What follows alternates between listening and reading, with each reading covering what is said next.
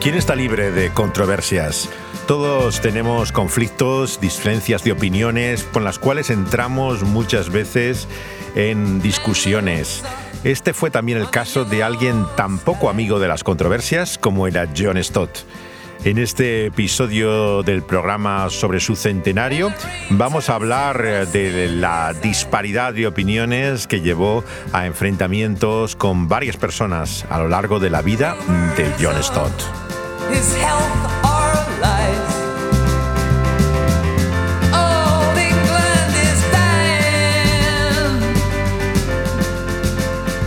La primera confrontación que tuvo Stott eh, fue ni más ni menos que con el más grande predicador que había en Londres en aquella época, el más conocido junto a él, que era el doctor Martin Lloyd Jones, el médico convertido en predicador que estaba en Westminster Chapel, al lado de la catedral del mismo nombre. Ambos eran las figuras más representativas de la Alianza Evangélica, el organismo que unía a todos los evangélicos en Gran Bretaña desde el siglo XIX. Y el enfrentamiento se produjo precisamente en la segunda Asamblea Nacional de Evangélicos que se organizó como un eh, acontecimiento especial eh, que estaba fomentado e impulsado por esta alianza y en el cual Stott y Lloyd Jones llevaban la sesión inaugural.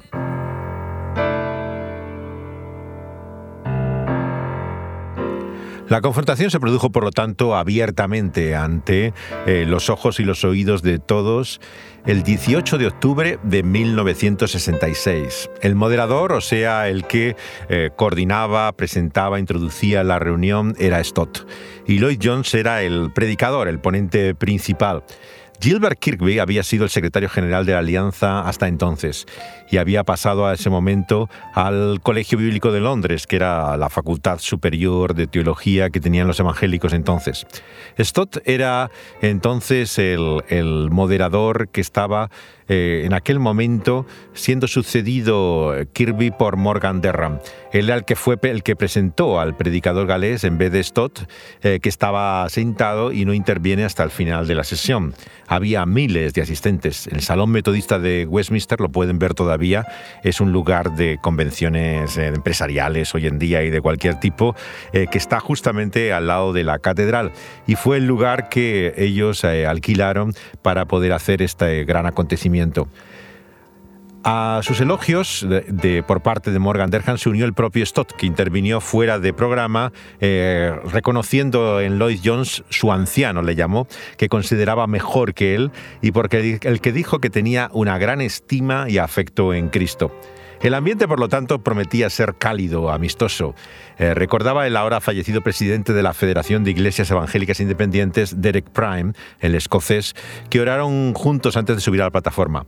Prime recuerda que Lloyd Jones le preguntó a Stott dónde se sentaba.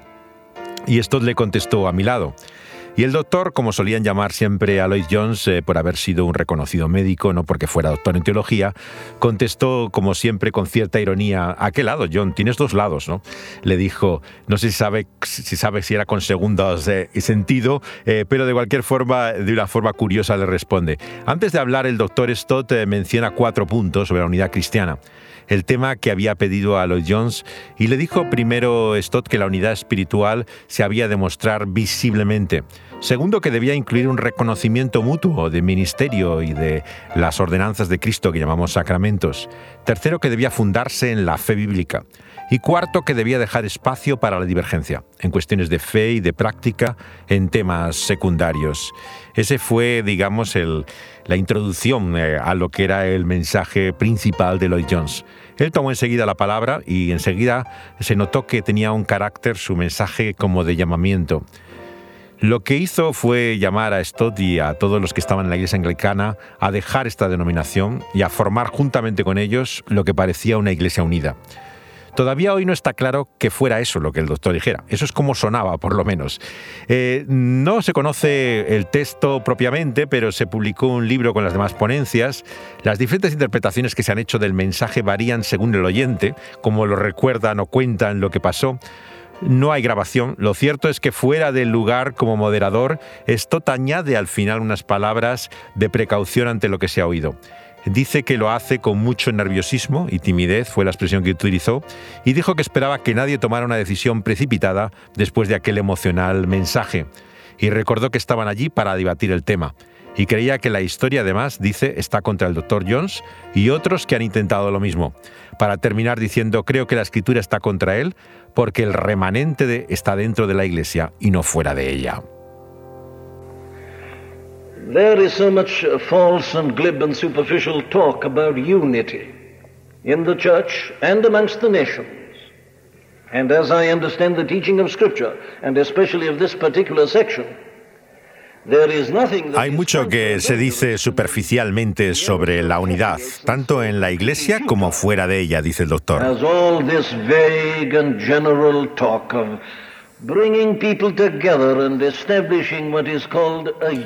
Todo este discurso de juntar a la gente para conformar lo que llaman la unidad, dice Lloyd Jones. That there are times when there appears to be a unity.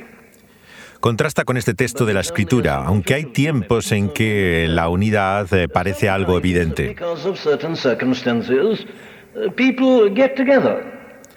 Hay ciertas circunstancias en que la gente se reúne. Viene por una necesidad o un peligro en particular que junta a toda la gente.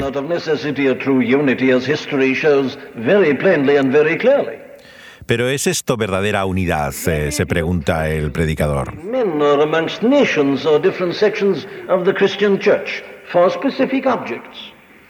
A veces hay sectores diferentes de la Iglesia que se unen también con un fin específico, un propósito determinado.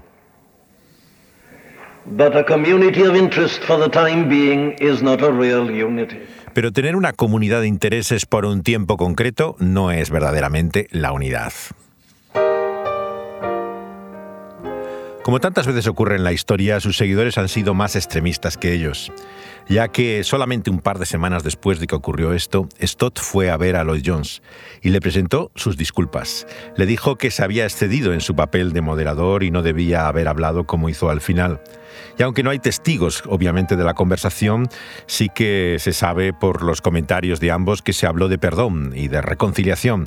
La generosidad de estos grandes hombres siempre contrasta con la mezquindad de sus seguidores, que siempre son eh, mucho más beligerantes y difíciles de olvidar en su rencor lo que tienen contra otros. Es evidente que representan dos posturas diferentes del movimiento evangélico en cuanto a su pertenencia a la Iglesia. Obviamente aquellos que están en iglesias llamadas a veces libres, fuera de una iglesia histórica como la anglicana, no entienden qué hacen dentro de una iglesia así hombres como Stott.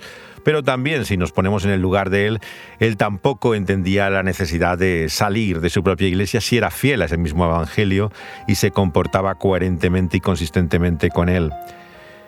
Las diferencias impidieron una mayor colaboración, pero nunca se desautorizaron. No hay palabras eh, posteriormente en las cuales uno hablara en contra del otro, como ocurre tantas veces hoy en día.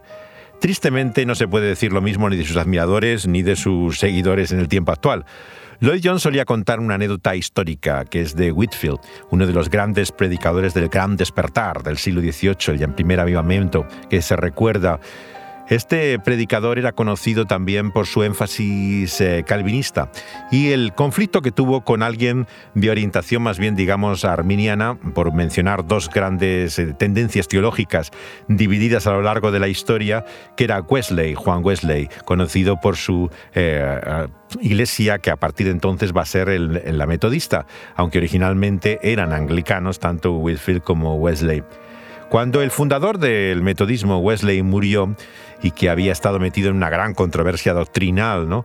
Los seguidores de Whitfield le dijeron, bueno, supongo que seguro que cuando estemos en el cielo no vamos a ver a Wesley, ¿no? A lo que Whitfield le contestó, seguro que no, estará demasiado cerca del trono para poder verle, contestó él, eh, dándole una lección realmente que nunca olvidaron sus seguidores de generosidad, de, de realmente de gracia para con aquel con el cual había tenido tantas controversias. El mundo evangélico sería otro sin lugar a dudas si tuviéramos más generosidad, con aquellos incluso con los que diferimos doctrinalmente, que no estamos de acuerdo, sea cual sea nuestra práctica, si tenemos una misma fe, somos hermanos y vamos a estar juntos en la gloria. ¿No deberíamos intentar vivir ya en armonía? Eso es lo que se preguntaba también Larry Norman cuando era tan criticado por su larga melena rubia hasta la cintura y por hacer rock and roll. Dice este es su primer eh, disco también para el sello Capitol, eh, producido ni más ni menos que por el productor de los Beatles. Eh, si somos hijos de un mismo padre y hermanos, no deberíamos amarnos los unos a los otros.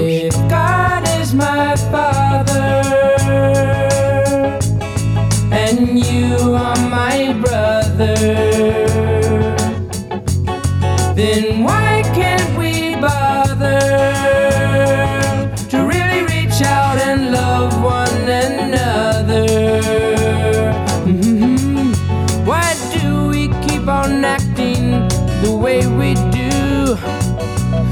The way we treat each other, it just breaks my heart in two.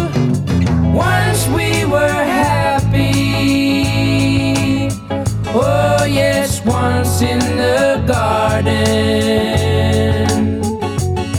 And then our light broke the stillness,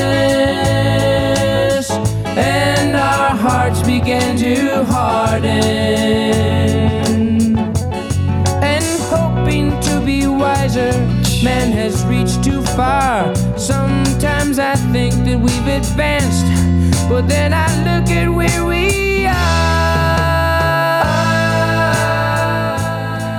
Larry Norman eh, preguntándose por qué si somos hijos de un mismo padre no nos podemos amar ya como hermanos en este mundo.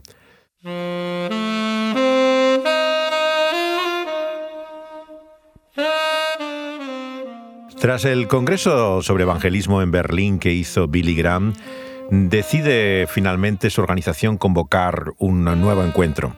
Era el año 1974 que se programa para Lausanne, Suiza, un gran acontecimiento que una a los evangélicos de todo el mundo. Se establece entonces un comité para redactar el documento que se va a presentar como las conclusiones eh, que va a salir de ese congreso, el llamado pacto, se llamaba pacto porque se iba a firmar literalmente por cada uno de los miembros.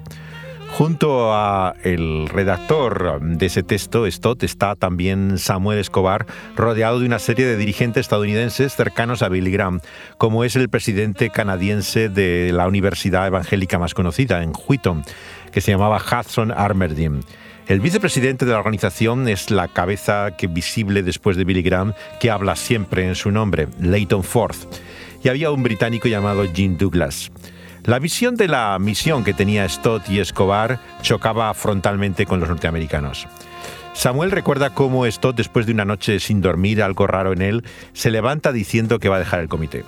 La organización entró en una crisis tal que no se sabía si era porque Graham se había enfrentado a sus asesores. El caso es que él va a su habitación y dice que después de pensar sobre ello, eh, Stott debe quedarse porque él va a ser finalmente quien eh, redacte finalmente el pacto.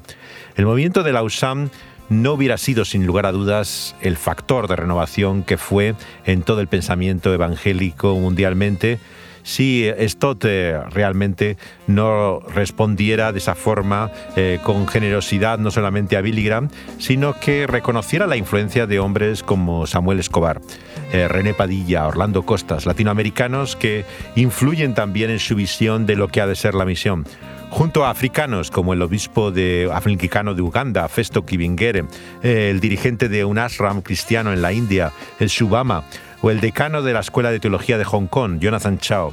Lo que representaba Stott, por lo tanto, era los evangélicos del resto del mundo. Él no quería que esto se convirtiera simplemente en un movimiento estadounidense eh, que se había ampliado y extendido por todo el mundo. Él quería verdaderamente que fuera un movimiento mundial. Y el pacto debía reflejar ese mismo enfoque. El párrafo 5 refleja esa influencia al decir que tanto la evangelización como el involucramiento sociopolítico son parte del deber cristiano, puesto que ambos son expresiones necesarias de nuestras doctrinas de Dios y del ser humano, de nuestro amor al prójimo y la obediencia a Jesucristo. Stott fue nombrado así moderador del grupo de teología y educación del movimiento de Alausam, que se enfrentó a los temas más controvertidos que hubo en los años 70. El 77 y el 82 organiza conferencias para aclarar también la postura sobre algunas de las cuestiones más debatidas del pacto. En el primero, Padilla presentó su crítica, por ejemplo, al principio de unidades homogéneas del libre crecimiento, una idea por la cual eh, se pretendía desde el campo de estadounidense eh, que eh, la misión tenía que hacerse donde hubiera éxito, donde prosperaba. Y esto era donde la gente tenía algo en común. Si la gente de la misma raza quería estar junta, las iglesias tenían que ser con gentes de una misma raza. Si tenían la gente en una misma posición económica, debían también formarse iglesias con el mismo estatus económico. Y esto fue lo que criticó Stott y Padilla como algo que no encajaba con la visión bíblica de la iglesia y de la misión. A continuación también hizo consultas sobre evangelio y cultura, la evangelización y la responsabilidad de la iglesia. Una fue en Barbados y otra fue en Michigan, Estados Unidos. Y en ambas tuvo mucha participación tanto Samuel Escobar como René Padilla. Jesus.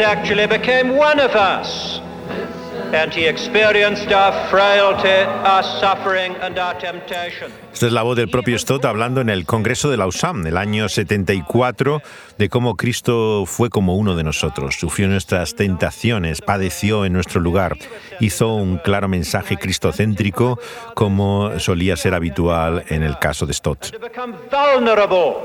He said the Son of Man did not come to be served, but to serve la expresión que aquí utiliza de que él no vino a ser servido, sino a servir, influyó tremendamente en hombres como Samuel Escobar, que volvieron del Congreso impactados por este mensaje y la idea de que la misión debía hacerse con el modelo y el ejemplo de cómo Jesús también viene en una tarea y misión de servicio.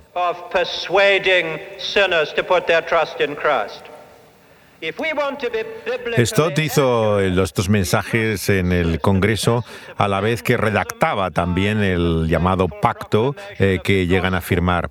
El documento relacionaba el Evangelio, como vemos, con la manera misma de hacer la misión.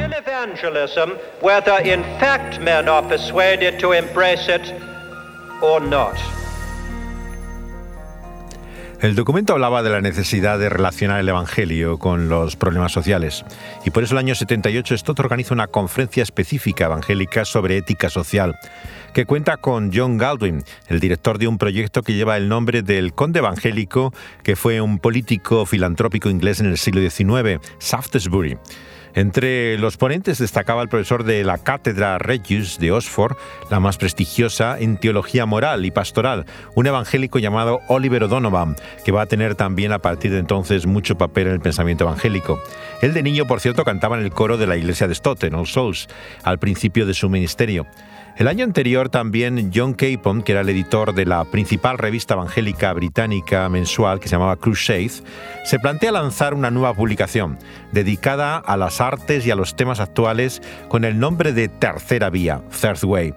El nombre viene del primer libro que escribe Os Guinness, el hijo de unos misioneros evangélicos en China, que había sido descendiente del famoso cervecero irlandés y había estado con Francis Schaeffer en la comunidad suiza de Labri, donde a finales de los años 60 eh, se reafirma en la fe cristiana y escribe su primer libro, Polvo de Muerte, una crítica cristiana a la contracultura, el año 73. Yo estuve suscrito a esa revista y leí ese libro muy joven de adolescente y de ahí venía su título, Third Way, Tercera Vía, era una expresión del propio eh, Guinness. Eh, en la revista se comentaban películas, eh, música, libros, programas de televisión, pero lo que muchos cristianos llaman seculares, o sea, del mundo, generales, desde una perspectiva cristiana. Yo nunca había visto algo parecido. Las revistas evangélicas lo que hacían la publicidad de discos, películas, libros evangélicos. Eh, pero algo que se dedicara a comentar realmente lo que se estaba haciendo a nivel general en el mundo era algo insólito. En el listado de aquella revista, que ya desapareció el 2016, aparecen entrevistas para que se hagan una idea, desde Richard Dawkins, el eh, nuevo ateo, famoso eh, por su oposición desde la ciencia al cristianismo, Paolo Coelho, el, el famoso autor de libros de autoayuda tan lejano del cristianismo, y de pasado hasta satanista, Noam Chomsky, el conocido lingüista de izquierdas, eh, Camille Paglia, la feminista también divergente de tantos, Slavo Zizek, el conocido ahora pensador del este de Europa, Jerry Adams, el líder nacionalista vinculado incluso casi al terrorismo irlandés, Annie Lennox, la cantante eh, también eh, eh, que tenía tantas inquietudes espirituales, Tony Blair, primer ministro británico, Werner Herzog, el director de cine alemán, Richard Branson, el fundador de todo el emporio de Virgin a partir de, allí, fueron entrevistados en esta revista cristiana y preguntados sobre lo que pensaban sobre la fe, sobre Dios, sobre la, la Biblia y estas cosas. Algo realmente extraordinario. Esa visión de la fe en relación con el mundo a mí me impactó tremendamente. Estudiaba entonces periodismo en la Universidad Complutense y había ido al Instituto de Londres para el Cristianismo Contemporáneo, donde estaba Stott eh, el año 82, y había visto una visión diferente. El año 88 se funda después el proyecto Shaftesbury, que había creado Stott con Lord Catherwood, que estaba casado con la hija de Lloyd Jones. Y eh, ya no es un centro como en los primeros años, pero todavía hace cursos para estudiantes internacionales y se centraba siempre en este concepto que se dio en llamar la doble escucha escuchar las preguntas del mundo y encontrar las respuestas en la Biblia. generation, in contrast to the previous generations, is that this generation does not believe that truth exists in any form.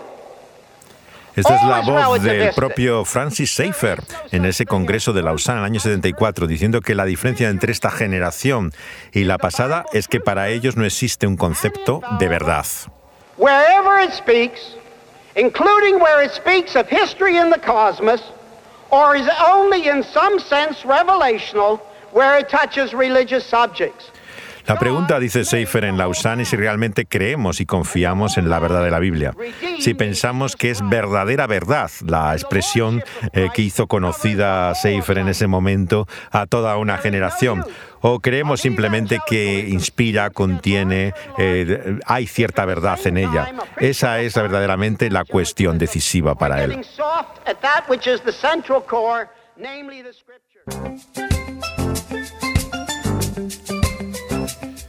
El fundamento bíblico para la acción social, esto escribe en el año 84, es una doctrina más completa, de Dios, del hombre, de Cristo, de la salvación, de la Iglesia.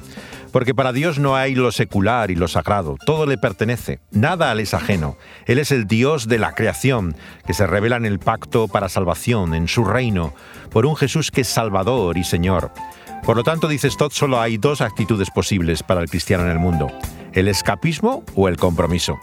El escapismo significa dar la espalda al mundo, rechazarlo, pero en cambio el compromiso es volverse al mundo con compasión. Y si algo ha de distinguir a esa mundanalidad cristiana que hablaba Stott, es la compasión. Y él mismo la mostró también en su propio viaje a África. Estaba visitando las universidades en Sudáfrica, había la mayor presencia de evangélicos en todo el continente en la universidad. Desde el año 66 había una asociación de estudiantes cristianos, en, el 1896 había comenzado, fundada por el predicador de santidad Andrew Merry y pasó por Ruanda, Burundi, donde tenía su iglesia misioneros, y había contactos anglicanos sobre todo en Uganda, donde el obispo había sido siempre evangélico. En Nairobi predica en un culto que se transmite por todo el este de África en la radio y mientras tanto, pues tiene la oportunidad, como siempre, en sus viajes de ver lagos, eh, flamencos, aves africanas que había en ese paisaje. Pero una conversación que tiene en su viaje a Sudáfrica con una antropóloga, una mujer ya mayor, viuda, en Ciudad del Cabo, que le hospeda junto a sus dos hijos, le abre la mente ante el problema que está ocurriendo allí. Esta mujer que se da cuenta que tiene un pensamiento más liberal critica al gobierno nacionalista del apartheid y habla de cómo eh, la iglesia en Sudáfrica estaba justificando el racismo hasta el punto de que le hizo una pregunta eh, que se le quedó grabada en la mente. ¿Cómo puede un gobierno prohibir por ley que dos personas se casen cuando se quieren y están eh, con la posibilidad de casarse simplemente por ser de diferente raza? La pregunta le inquieta una y otra vez y cuando Stott está en Sudáfrica, eh, saca el tema eh, en un momento en el cual recibe muchas respuestas negativas. Eh, le dicen que no entiende realmente lo que está pasando allí, que, no es racismo, que se trata de otra cosa. Y en Johannesburgo, Stott insiste en conocer los townships, aquellos poblados en los cuales había toda esa población negra oprimida y donde también la música de grupos como Lady Ladysmith Blackman Basso cantaban espirituales en la lengua Zulu, en la cual se expresaban también eh, muchos de estos cristianos africanos.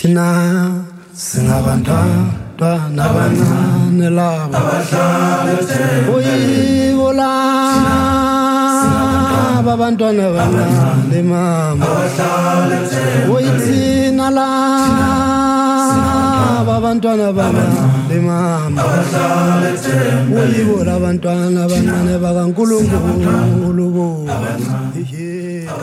El grupo Ladysmith Black Mambazo se hizo conocido no solamente por su voz a capela, sino por su participación con Paul Simon en un disco que marcó los años 80, que era Graceland, eh, en el cual eh, se introduce también la música que luego por la película de dibujos animados de Disney, El Rey León, eh, también ellos darán banda sonora a ella. Este grupo, como muchos de los sudafricanos, se dedicaba a cantar canciones espirituales, gospel. Lo que ocurre es que lo cantan en Zulu y por eso no escuchan el tema de lo que está hablando esta canción. Pero eh, esa eh, cultura que surge en la iglesia eh, le lleva también a, a a enfrentarse a la injusticia que estaban sufriendo por parte de otros cristianos, de otros creyentes en Sudáfrica que estaban verdaderamente marginando y discriminando solamente por su raza a quienes eran sus hermanos en la fe. Ah, lusize madodobasiyeluswa yezandla El verdadero evangelio ha de cambiar el mundo. Los grandes avivamientos y despertamientos espirituales como el de eh, Wesley y Whitfield en el siglo XVIII transformó la sociedad británica. Cambió verdaderamente la vida tal y como hoy la conocemos. Hombres como Wilberforce contribuyó a la abolición de la esclavitud desde esa misma fe evangélica. Y también eh, regímenes como el de la apartheid solamente podía ser vencido por el evangelio, que es el que acaba no solamente con la discriminación y el racismo, sino que transforma verdaderamente la vida de las personas.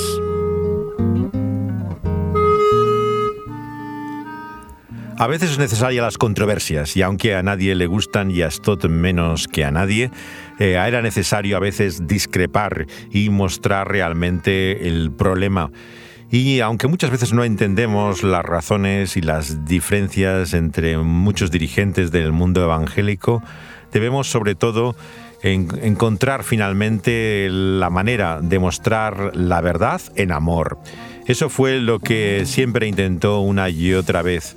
La humildad con la cual era capaz de, eh, pedir eh, perdón y disculparse también cuando era necesario. Esto que hizo Stott desde el principio con hombres como Lloyd Jones eh, es lo que muchas veces brilla por su ausencia en aquellos que admiran y respetan a estos líderes evangélicos. Debemos tener la misma humildad y benevolencia de ellos para darles eh, verdaderamente esa señal eh, de respeto y de reconocimiento, de amor y de la realidad que nos une, que no es ni más ni menos que Dios nuestro Padre por medio de la fe en Cristo Jesús.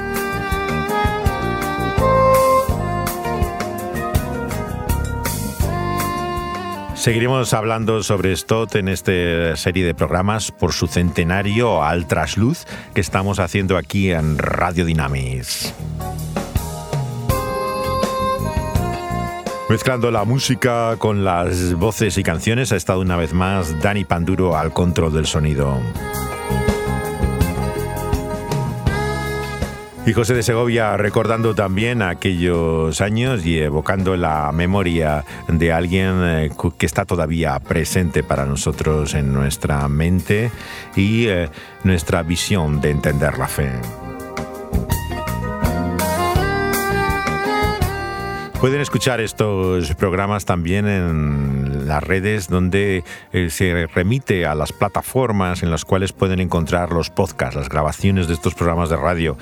Eh, la propia emisora de Dynamics tiene en SoundCloud con excelente sonido todos los programas y también en la plataforma de Evox están ahora eh, precisamente clasificando por orden todos estos programas de, de Stott para que puedan encontrarlos uno al lado del otro y volver a escuchar el programa que le interese eh, con cada aspecto que se trata en cada uno de ellos. En Spotify también se están colocando los últimos programas, pero también esperamos que esté toda la, serie de dentro de muy poco, íntegra también en esta plataforma que alberga muchos podcasts.